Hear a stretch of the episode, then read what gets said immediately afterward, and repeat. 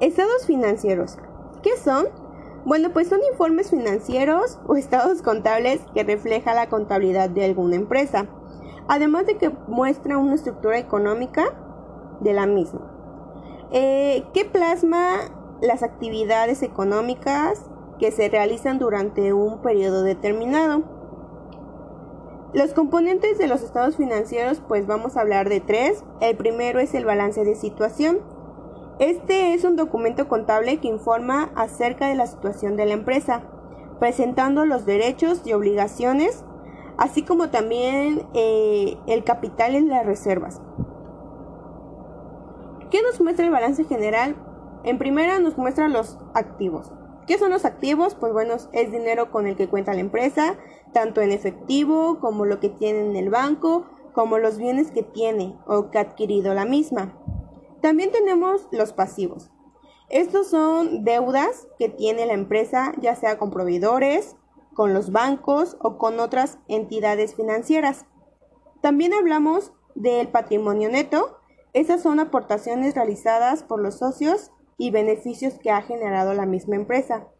¿Por qué es importante este estado financiero? Bueno, como ya dije, eh, pues nos muestra tanto derechos como obligaciones.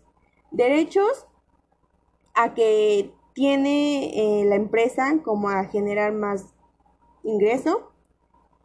Obligaciones con tanto con proveedores, con, con gente a su trabajo, con gente que tiene a cargo de pagarle a ellos, de pagarle a proveedores, de pagarle a toda la gente que esté trabajando con ella.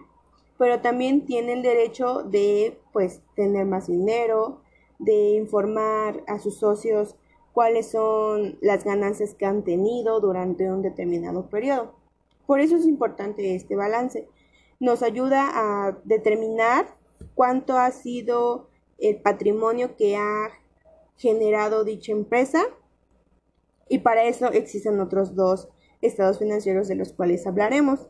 Eh, ahora viene el estado de resultados. Este compara los ingresos de la empresa con los costes de la misma y también muestra los beneficios que ha tenido para pagar dividendos. Dentro de ellas hay dos elementos, que son los ingresos. Bueno, los ingresos son entradas de recursos o eliminación de obligaciones que generan incrementos de patrimonio. Y también tenemos los gastos que son salidas de recursos que disminuyen el activo o el incremento de los pasivos. ¿Por qué es importante este? Bueno, como también lo mencioné en el balance general, eh, este nos ayuda tanto a visualizar más cómo han sido tanto ventas, tanto gastos administrativos, gastos financieros, otros gastos, gastos administrativos, etc. ¿Para cuál? Para el final, final darnos eh, a conocer en sí, quitando todos los gastos que hemos tenido, cuál al final de un determinado tiempo, cuál va a ser nuestra utilidad. Ese es el propósito del estado financiero, del estado de resultados, que es eh, proporcionarnos al final un estado de resultados legible, entendible, que nos diga cuál ha sido pues nuestro, nuestra utilidad al finalizar un año, por ejemplo.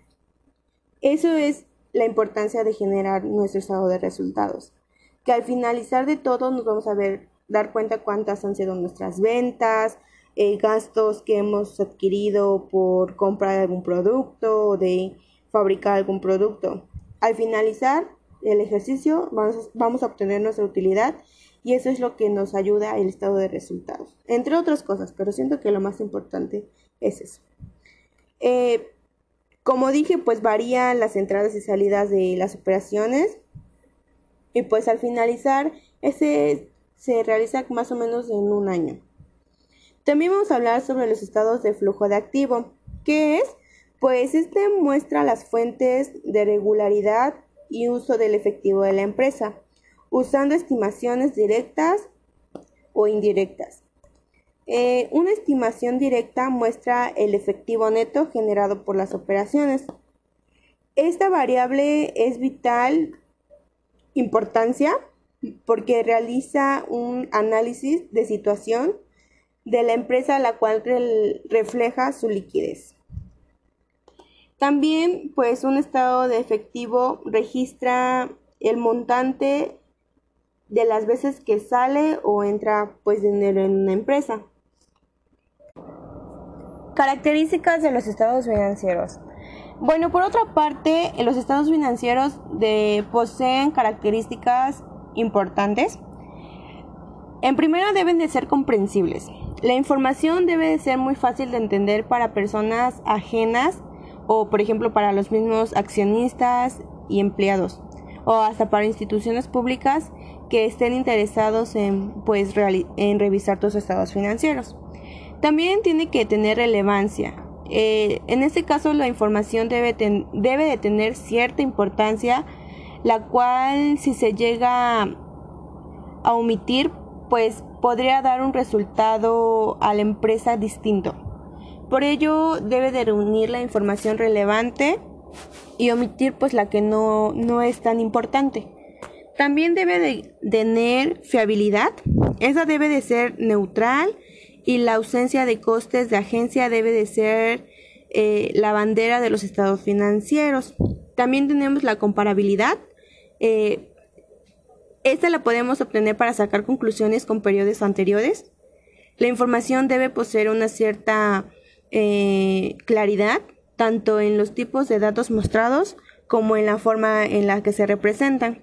Y también debe tener pertenencia, cumplimiento, cumpliendo todas las anteriores características, pues deben de ser importantes porque muestra eh, a la empresa todo lo que se ha mm, realizado durante un determinado tiempo.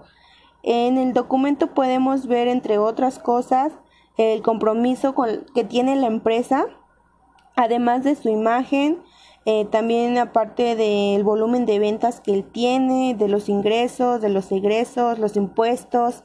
También eh, pues hay diferentes variables como son mercancías, la depreciación. Eh, también los estados financieros reflejan actividades importantes, no nada más para la empresa, sino para entidades públicas eh, además de que esto nos facilita pues la toma de decisiones respecto a esta y pues es mucho más fácil publicar pues o mostrar más bien nuestros estados si los realizamos de manera adecuada.